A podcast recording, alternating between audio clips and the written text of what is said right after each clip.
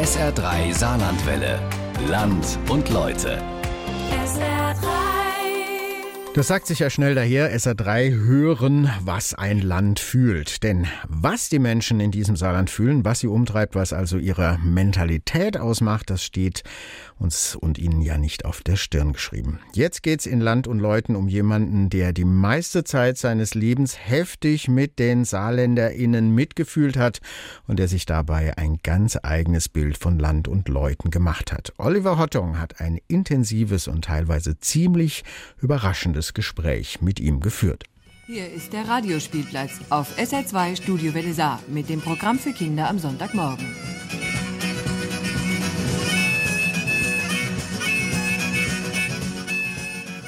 Heute hört ihr eine Sendung von Stefan Miller mit dem Titel Wir haben die Füße unterm eigenen Tisch Fußball. Nicht ganz.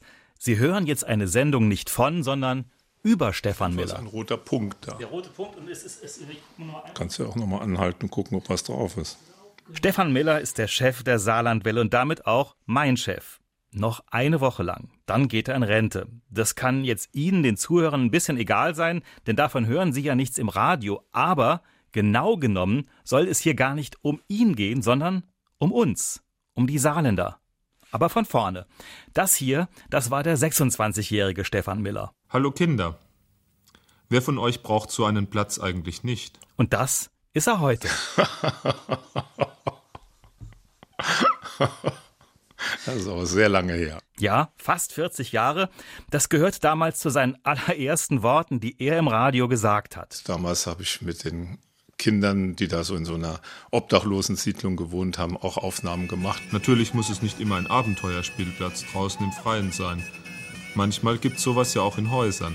Weil mich das geärgert hat, dass vieles, was im Rundfunk lief, so abgehoben war. Und ich wollte ein paar normale Menschen dran haben. Wenn ich ihn richtig verstehe, dann war Stefan Miller so gesehen von Haus aus selbst alles andere als so ein normaler Mensch. Ich bin 74 ins Saarland gekommen zum Studieren. Dann war ich allerdings von 76 bis 78 nochmal in Berlin und habe dort studiert. Und weil ich Philosophie studiert habe und mein Staatsexamen in Philosophie damals in Berlin noch nicht machen konnte, bin ich dann wieder ins Saarland zurück. Geboren ist er in Österreich. Als er drei Jahre alt war, zog die Familie nach Ludwigshafen, Vater bei der BASF, Eltern eher in Literaten und intellektuellen Kreisen unterwegs. Mitbekommen hat er da einen pfälzischen Akzent, den er mittlerweile weitgehend zugunsten eines saarländischen Akzents abgelegt hat, aber man hört's noch. Bemerkenswerterweise hört man aber auch diesen Satz oft von ihm. Ich bin ja eigentlich Österreicher. Ja, also ich glaube, für meine Persönlichkeit ist das viel entscheidender, dass ich Österreicher bin, obwohl ich mit drei Jahren aus Österreich exportiert worden bin, weil ich finde, dass die Österreicher anders ticken als die Deutschen. In Deutschland ist es üblich, sich mit seiner Arbeit zu brüsten, zu sagen, oh, ich arbeite so schwer und damit anzugeben. In Österreich ist das Gegenteil der Fall. Da ist es cool, wenn man sich's kriegt hat. Das heißt, wenn es sozusagen von selber läuft. Also im Unterschied auch zu den USA, wo es ja auch typisch ist zu sagen, I worked hard, ist das in Österreich anders. Und das hat sich bis in mein normales Alltagsleben abgebildet. Und da nähern wir uns dem Punkt, wo ein Gespräch mit Stefan Miller interessant werden könnte. Dieser Österreicher, Pfälzer intellektuellen Sohn, der hat hier im Saarland am saarländischen Rundfunk sozusagen Karriere gemacht, wurde schnell Redaktionsleiter, dann Informationschef bei SA3 und schließlich Chef der ganzen Saarlandwelle. Er hat eine Saarländerin geheiratet, über das Saarland berichtet, lebt in einem umgebauten saarländischen Arbeiterhaus. Er hat über 40 Jahre lang das Saarland ein- und ausgeatmet. Ich selbst kenne ihn schon auch seit den 90ern. Stefan Miller scheint sowas wie die Idealbesetzung zu sein, um eine Frage zu beantworten. Eine Frage, die mich als Saarländer genauso umtreibt wie viele Menschen hier, nämlich wer sind wir eigentlich? Und habe ich hier nicht jemanden, von dem wir hoffentlich mal ein paar originellere Sachen zu hören kriegen als nur Liona, Schwenker und Erschmor gut Guess? Stefan ist jemand, der von außen kommt, aber das Innen gut kennt. Jemand mit Abstand und gleichzeitig mit intimer Nähe. Ich hoffe also von Stefan Miller zu hören, was seiner Meinung nach dieses Land fühlt. Ja, Fangen wir mal so an. Was hat er denn als erstes gefühlt, als er hierher kam? ich war auch erstmal ziemlich entsetzt, weil ich Saarbrücken furchtbar hässlich gefunden habe. Damals war ja noch St. Johanna Markt keine Fußgängerzone, sondern ein Strich. Und äh, auch sonst war vieles noch nicht so aufgehübscht, wie es jetzt ist. Und dann fand ich die Sprache etwas merkwürdig, auch wenn das schon mit dem Pfälzischen, was ich gewohnt war, verwandt ist. Aber es ist doch ein ganz anderer Tonfall. Das war so ein merkwürdiger Singsang, den ich inzwischen auch drauf habe. Aber damals war das alles nur fremd. Offenbar hat er sich mit diesem Fremden dann doch sehr schnell angefreundet. Im Laufe der Jahre habe ich gemerkt, dass ich immer mehr mit dem Saarland verwachsen bin, dass ich vieles lieben gelernt habe, was mir am Anfang ja gar nicht gefallen hat und dass ich auch ähm, ja, das, ich, was ich zum Beispiel lieben gelernt habe, ist dieses, äh, dieses Ungeschminkte. Also ich finde, die meisten saarländischen Ortschaften sind nicht sehr schön. Das sind Straßendörfer, die haben keine schönen Plätze in der Mitte. Die Architektur ist auch nicht so, dass man jetzt sagt, das gewinnt schöner Wohnen. Also da sind oft Eternitplatten an der Wand oder Steingärten davor oder es wird alles verbaut, was im Baumarkt irgendwie zu haben ist. Und zwar Kraut und Rüben. Aber das hat den Vorteil, es ist nicht irgendwie so künstlich gestylt. Und äh, dieses Echte, das habe ich immer mehr schätzen gelernt im, im Saarland. Nichts in diesem Gespräch war übrigens vorher abgesprochen, außer einer Sache. Er sollte den Ort wählen. Wir sitzen nun an einem Wohnzimmertisch mit Tee. Bei Stefan gibt es immer Tee. Also wir sind auf der Kupp. So heißt ein Neubaugebiet aus den 50er Jahren in Differten was zu Wattgassen gehört. Und das ist das Haus, das meine Schwiegereltern gebaut haben Ende der 50er Jahre.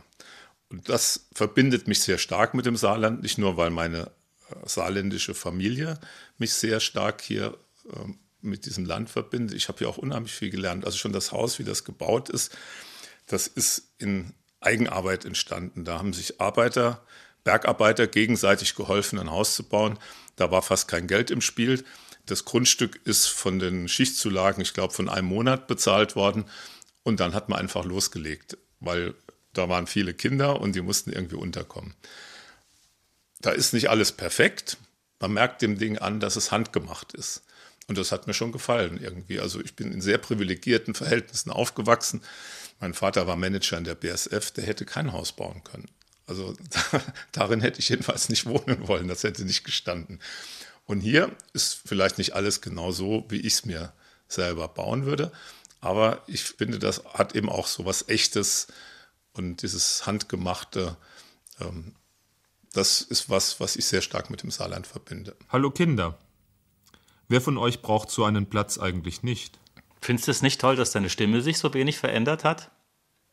Das fällt einem ja selber nicht auf, weil von innen hört sich die Stimme ja genauso an. Diese innere Stimme erscheint mir tatsächlich vom Zahn der Zeit so unangenagt wie sein Wesen, seine Überzeugungen und seine Sichtweisen. Interessanterweise habe ich das Gefühl, dass ich in deinen allerfrühesten radiophonen Äußerungen schon unglaublich, also ich fand verblüffend viel von dem Stefan Miller wiedergefunden habt, in A, ich kennengelernt habe und B, den du eigentlich gerade beschrieben hast. Also zum Beispiel, wir sind ja immer noch, ich bleibe immer noch ein bisschen bei dem äh, Jugendtreff. okay, du hast äh, eigentlich so ein bisschen Mitmachtheater gemacht. Mhm. Also das heißt, du hattest dich vergleichsweise viel zurückgehalten und du hattest ähm, ganz viel der Reportagen und Interviews an irgendeinen so jungen Knilch entsorgt. Mhm. Und da kamen dann auch solche Interview-Sternstunden. Es war gar nicht leicht, sich dafür eines zu entscheiden, wie diese hierbei rum. Und das hast du dann gesendet. Was gefällt dir denn im Jugendtreff sehr? Also mir gefällt nicht, dass die Toiletten äh, kaputt sind und Toilettenpapier nicht da ist. Da muss ich immer zum Julius oder zum Elmer ähm, laufen gehen und ähm, Papier holen, für mich abzuputzen. Da kam also dieser behütete, intellektuelle, halb österreichische Philosophiestudent ins Saarland. Erst fand das hässlich, dann faszinierend und liebenswert. Tja, und dann haben die Menschen dort so einen Eifer in ihm geweckt. Und dann bin ich in Borbach mit Kindern konfrontiert worden, die mit ihren Eltern zusammen Pornos geguckt haben. Mhm. Und da habe ich gedacht, irgendwie das muss doch auch irgendwo vorkommen bei uns in der Berichterstattung, wenn wir nicht völlig abgehobenes Radio machen. Ich bin Helmut und Abhängige, Alkohol und Medikamente. Mhm. Für mich gab es auch nachher keine Phase mehr, wie viel oder welche Form, sagen wir jetzt Schnaps, äh, prozentual, ob das jetzt 80 Prozent war. Nein, selbst Odol und äh, Kölnisch Wasser, Hauptsache es war Alkohol drin. So wie Helmut geht es vielen in der Bundesrepublik.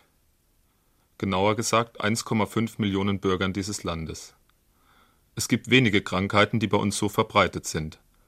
Aber immer noch gilt das Trinken eher als ein Kavaliersdelikt oder das Prestige des Säufers wächst sogar mit der Menge, die er in sich hineinschüttet. Was war das? Mein erstes Feature, das ging über Alkoholismus. Das hat mit familiären Bezügen zu tun, wo mir das sehr präsent war, diese, dieses Problem. Und das war mir ganz wichtig, dieses Thema anzugehen und aufzuarbeiten. Was auffällt, schon in Stefan Millers frühen Produktionen tummeln sich die Randfiguren, die Schwachen, die Rausgefallenen. Im Saarländischen gibt's da so ein Wort, das sowas mal wieder besser beschreibt als das entsprechende hochdeutsche Wort. Wir Saarländer sagen nämlich, da ist jemand anascht. Dieses anascht kann heißen, jemand ist besonders, eigentümlich, individuell, interessant. Es kann aber auch stehen für rausgefallen, schwer integrierbar, außenseiterhaft. Für den Bürgersohn Stefan Miller muss doch dieses Saarland auch ziemlich anascht erschienen sein. Zeit für eine steile These. Also das Saarland ist ja selbst schon irgendwie so ein Außenseiter. Es ist ja schon geografisch so ein Außenseiter. Es ist auch, es durfte ja auch erst viel später mitspielen, ja, nämlich Ende der 50er bei den Großen. Klingelt da was bei dir, wenn ich dir das so vor die Füße werfe? Du hast ja da auch nie das Bürgerliche gesucht. Du wohnst ja, ja. auch in einem umgebauten Arbeiterhaus. Ja, ja. Nee, das Bürgerliche habe ich nicht gesucht, das habe ich ja gekannt. ich wollte ja aufbrechen äh, in eine neue Welt und trotzdem nicht verreisen, weil beim Verreisen habe ich das Gefühl, dass man oft an der Oberfläche bleibt. Mein Vater hat als Manager in der BSF buchstäblich 100 Länder dieser Welt besucht und alle Sehenswürdigkeiten mitgenommen und am Khyber Pass Stämme getroffen, die Kalaschnikows nachgefeilt haben. Aber ich habe nicht das Gefühl gehabt, dass er wirklich verstanden hat, wie diese Leute ticken und wie die Kultur entstanden ist, warum das so ist, wie es ist. Und ich hatte immer so das Bild, egal wo ich bin, da ist das Zentrum, da bleibe ich und wenn es da langweilig ist, dann mache ich was los. Aber nicht, ich muss irgendwo hin, um irgendwas zu befriedigen oder so, sondern ich bin immer schon da. Und da hat er was anderes, ziemlich Wichtiges beschrieben. Er hat möglicherweise nicht nur was gesucht, was anascht ist, er hat auch immer versucht, etwas anascht zu machen. Für Stefan Miller hieß das meistens das eingefahrene Aufmischen, etwas losmachen. Er ist offensichtlich nicht angetreten, um uns Saarländer in Ruhe zu lassen. Die SR3 Klangwelle.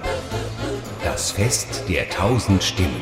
Es ist 2007. Stefan Miller hat schon viele Radiojahre, Saarlandjahre, Saarlandwellenjahre hinter sich. Zur Erinnerung. Wenn es da langweilig ist, dann mache ich was los. Er singt selbst im Chor, Gospel. Er kennt das Chorleben und auch das Chorverbandsleben. Er kennt dessen Routinen und er erkennt seine eigene Routine im Job. Und er sagt dann sinngemäß sowas wie so nicht, sondern so. Die Saarländer nämlich müssen es mit dem angeben, was sie haben, nämlich eine unglaublich hohe Dichte von Chören. Nur das kann man normalerweise nicht wahrnehmen, weil man die nie auf einem Haufen sieht. Da ist da mal ein Konzert in der Kirche und da in einem Bürgerhaus. Also müssen wir gucken, dass wir möglichst viele zusammenkriegen. Zuerst haben wir gesagt, gut, dann stellen wir die alle an die Saarschleife und äh, machen vorher in, in 200er, 300er Gruppen Proben. Insgesamt sollen es 1000 Leute sein. Und dann zeigen wir, wir sind die Macht. Um das nochmal klar zu machen, er hat da ein Chorkonzert organisiert, aber nicht irgendeins, sondern eins mit tausend Sängern. Das hat am Anfang wahnsinnige Abwehr bei den Funktionären des Chorverbands ausgelöst. Und dann muss es aber auch gleich nicht irgendwo ein netter Ort sein, so irgendeiner, sondern der nette Ort. Das ist klar, das sollte schon ins Zentrum gehen, auch wenn es sehr, sehr schwer war, das dort zu organisieren. Also die eben angesprochene Fähre, die haben wir uns ja in Wasser billig ausleihen müssen. Ich habe den Leuten gesagt, auch wenn sie mich jetzt für verrückt halten, ich brauche mal ein Wochenende ihre Autofähre. Und es wurde in jeder Beziehung improvisiert. Also die Leute haben auf Bierkästen gestanden, damit wir zwei Reihen übereinander hinkriegen. Wir haben Podeste bauen müssen, die ins Wasser rausgeragt haben, damit die Dirigenten nicht so nah an den Sängerinnen und Sängern dran sind, dass die nichts mehr sehen. Ja, und das war alles für mich neu und das liebe ich. Also wenn ich was zum ersten Mal mache und überhaupt nicht weiß, was rauskommt.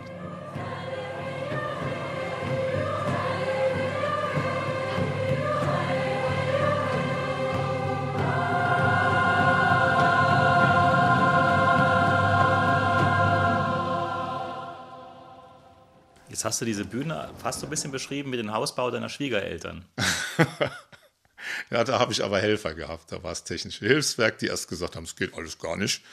Und dann doch irgendwie das geschafft haben, dass wir das aufgebaut kriegen. Das war so ein Schifffahrtsamt, das gesagt hat, ihr könnt aber nur fünf Stunden die Saarschleife sperren. Da ist ja Industrieschifffahrtsbetrieb.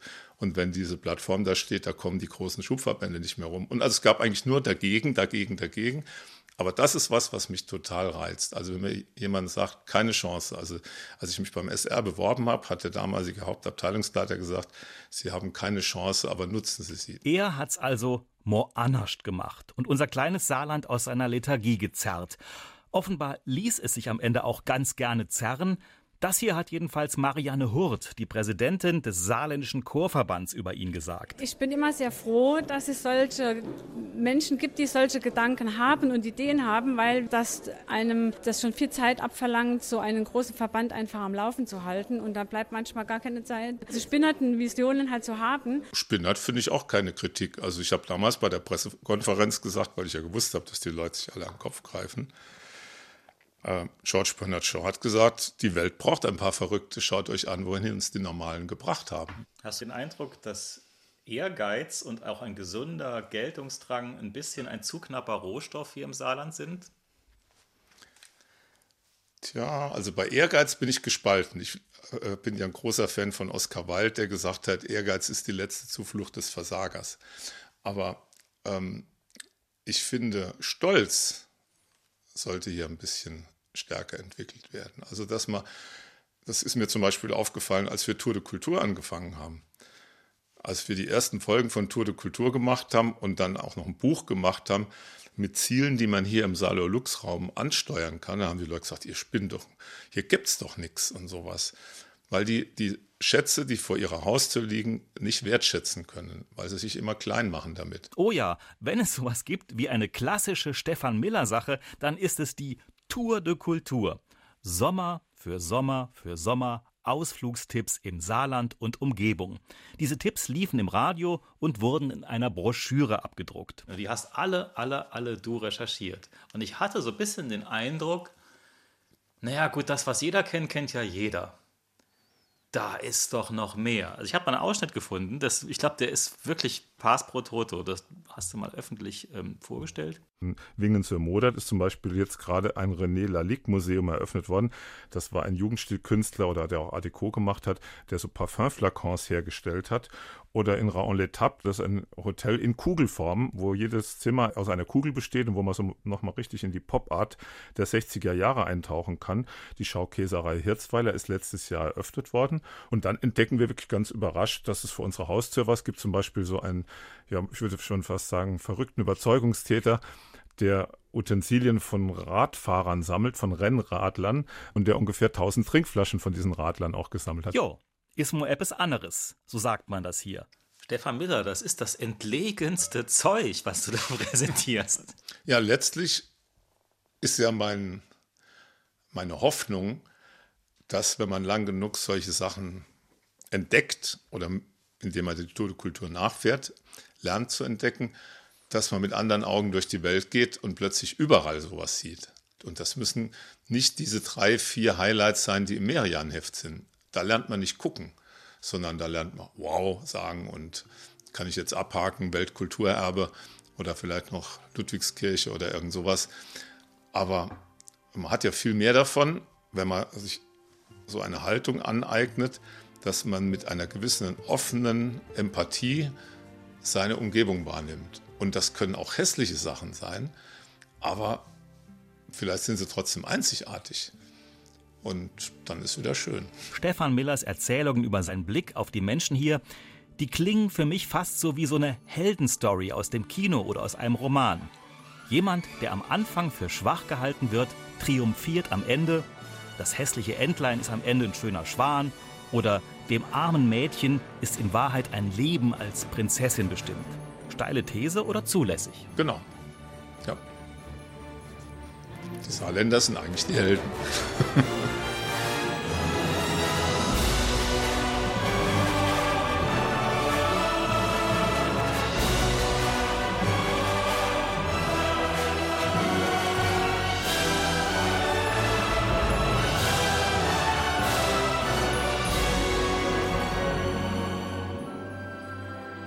Gefühl, dass das der ideale Handschlag ist, groß zu denken, aber das kleine, vermeintlich hässliche zu akzeptieren? Also für mich ist es das, ja. Also ich finde, dass die Schwäche der großbürgerlichen Schicht ist, dass sie um ihren eigenen Nabel kreist. Man ist saturiert, man hat genug Geld und man glaubt, alles, was einem im Augenblick gerade durch den Kopf geht, das wäre jetzt das wichtigste Problem der Welt.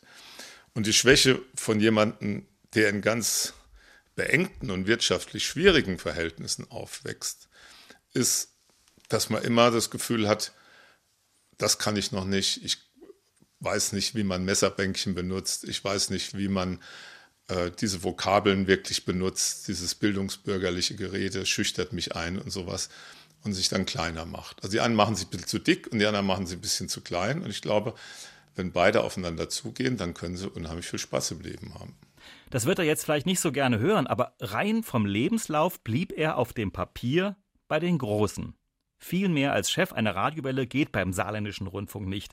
Und wenn ich mal aus dem Nähkästchen plaudern darf, er war so der Typ nette Führungspersönlichkeit. Offenbar schon immer, schon als 26-Jähriger bei seinen ersten Radio-G-Versuchen. Du, da hat aber am Anfang eben ein Wort gefehlt. Ich weiß, das waren meine ersten Tonbandaufnahmen mit deinem Kassettenrekorder. Da habe ich mich noch nicht so gut ausgekannt. Dafür hast du aber schon sehr tolle Interviews gemacht. Gell, manchmal ist das gar nicht so leicht, den anderen die Würmer aus der Nase zu ziehen. Man muss ja bedenken, das hattest du ja damals, also wenn es gescriptet war, du wolltest ja, dass solche Sätze darüber kommen. Es war nicht geskriptet. Come on. Nee, das war nicht geskriptet. Aber ich habe die, die Kids gekannt. Das waren ja Leute, die ich von der Schülerhilfe kannte. Und ich wollte bestimmte Sachen schon mit denen bereden. Also ich habe schon Ideen im Kopf gehabt, was ich gern hören wollte. Aber das hätte ich nicht aufschreiben können, weil dafür waren die viel zu spontan und zu überraschend in ihren Antworten. Da wäre nie das rausgekommen. Verstehst du, dass ich da schon sehr viel raushöre vom späteren Programmgruppenleiter Information und auch vom Wellenchef SA3. Ja, im Nachhinein kann man das wahrscheinlich so sehen. Im Nachhinein kann man sich vor allem etwas fragen. Wie kam es, dass so jemand wie Stefan Miller so etwas wie eine Karriere hingelegt hat? Und was erzählt das über seine Umgebung, wenn er erzählt, dass er eben anascht sein wollte und es auch war? Was er zum Beispiel nie sein wollte, ängstlich. Ich glaube, dass da wirklich das Provinzielle steckt. Wenn die Leute in ihrer Ängstlichkeit sich umgeben mit Leuten, die sie alle gut kennen, damit ja nichts Neues passiert und sie nicht mal mit was ganz anderem konfrontiert werden. Und trotzdem hat die saarländische Führungselite dich zu einem der Iren gemacht. Ja, wie kommt das? Das wüsste ich nicht, dass sie mich zu einem der Iren gemacht haben. Also meistens bin ich in meiner journalistischen Vergangenheit als U-Boot der Gegenseite identifiziert worden. Das hat sowohl die CDU als auch die SPD geschafft und andere waren stinkig auf mich. Also ich hatte nie das Gefühl, dass sie mich als einen der ihren sehen. Das klingt sehr nach Eigenlob. Und ich bin hier wirklich nicht angetreten, um einen scheidenden Chef nur mit, mit Preis und Komplimenten in den Ruhestand zu verabschieden. Wir waren in einigen Dingen tatsächlich durchaus sehr unterschiedlicher Meinung. Aber eins kann ich klar sagen, nein, ängstlich war er nie. Ja, ich glaube schon, dass ich furchtlos bin. Also ich wollte ja auch nie irgendwo arbeiten, wo ich über politische Beziehungen oder so reinkommen, sondern ich, das war für mich immer wie so ein großer Selbsterfahrungstrip. Und wenn ich da nicht irgendwelche Risiken eingehe, dann erfahre ich ja nichts. Hm, Gibt es da nicht einen Widerspruch? Einerseits ist da der Stefan Miller, der alle zusammenbringen will, der die Gruppe liebt, das Gemeinschaftserlebnis, das Chorevent mit tausend Sängern, die Kinderreporter, die auch mal mitmachen dürfen. Es gibt den Stefan, den man mehr freundlich plaudernd auf den Fluren unter seinen Mitarbeitern angetroffen hat, als vernagelt in seinem Büro. Doch andererseits ist da der Stefan Miller, der sagt, Anascht ist gut. Also ich definiere mich überhaupt nicht über die Gruppe. Dennoch bist du hier ja offensichtlich mit Freuden äh, in der Ecke des Landes gelandet, wo eigentlich das Denken in der Gruppe das Wichtigste überhaupt ist. Also gerade in diesem großindustriellen Montansaarland, wo dieses Aufeinander aufpassen, dass, dass jeder kennt jeden, wo man eigentlich gerne so in der Menge untergeht. Mhm. Warum hast du dich dann trotzdem hier so wohl gefühlt? Also bis zum gewissen Grad genieße ich das, wenn ich Samstag auf den St. Johanna Markt gehe und dauernd stehen bleibe, weil ich irgendeinen Bekannten treffe und mit dem irgendwie so ein Schwätzchen halte. Das ist vorher, wie ich in Berlin war, nicht so gewesen. Wenn man da nicht wirklich immer in seinem Ghetto lebt, wo man dann auch schon alle kennt, da trifft man ja niemanden zufällig. Das fand ich im Saarland schöner. Aber was ich halt im Saarland ganz furchtbar finde, ist, dass bis in die Landesverwaltung alle irgendwie über irgendeinen Bekannten und über das Parteibuch da irgendeinen Job kriegen und dann dabei auch ziemlich viel Dilettantismus rauskommt. 45 Jahre lebt er jetzt im Saarland und jetzt wird's für ihn so oder so nochmal eine Zacke Anaster. Dann ist Ruhestand, was auch immer das heißt. Das Letzte, was ich hier liefern kann, sind so warme Worte in der letzten Minute vor dem Abschied. Bei allem Selbstbewusstsein, sowas wie Personenkult ist ihm eher peinlich. Ach überhaupt, warum soll ich das mit den letzten Worten übernehmen? Er war doch immer der Chef. Ich weiß schon, dass, dass, dass du schon viele Wünsche über dich hast ergehen lassen müssen und wirst über dich ergehen lassen, die dir auf, auf den Vollkeks gehen, auf gut Deutsch. Was wäre denn für dich ein guter Wunsch für das, was jetzt kommt?